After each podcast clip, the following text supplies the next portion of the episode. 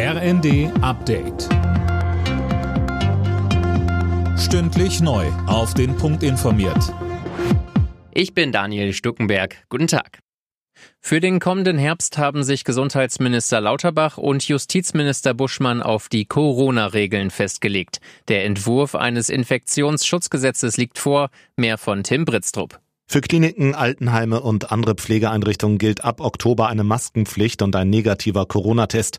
Außerdem bleibt die Maskenpflicht im Fernverkehr der Deutschen Bahn und im Flugzeug bestehen. Wie im öffentlichen Personennahverkehr mit einer Maskenpflicht umgegangen wird, sollen die Bundesländer entscheiden. Ebenfalls den Ländern überlassen wird, ob in Geschäften oder Restaurants auch wieder ein Mund-Nasenschutz getragen werden muss.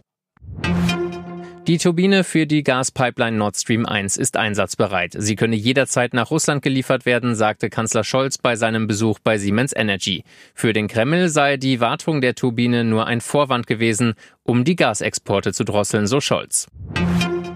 In der Bundesregierung wird über eine Verlängerung der Laufzeiten der letzten drei Atomkraftwerke nachgedacht. Das hat Kanzler Scholz gesagt. Einzelheiten von Holger Dilk. Die drei AKW hätten nur noch einen geringen Anteil an der deutschlandweiten Stromproduktion. Unter bestimmten Umständen könne die Verlängerung der Laufzeiten aber Sinn machen, so Scholz.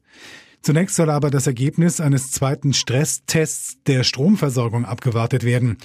Auf die Äußerungen Scholz gab es sofort Reaktionen von Umweltschutzverbänden. Der Deutsche Naturschutzring erklärte, die Debatte um die Kernenergie blockiere die Energiewende.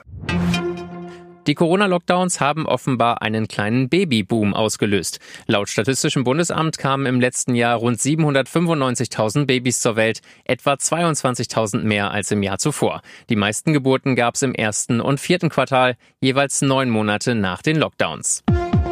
Alle Nachrichten auf rnd.de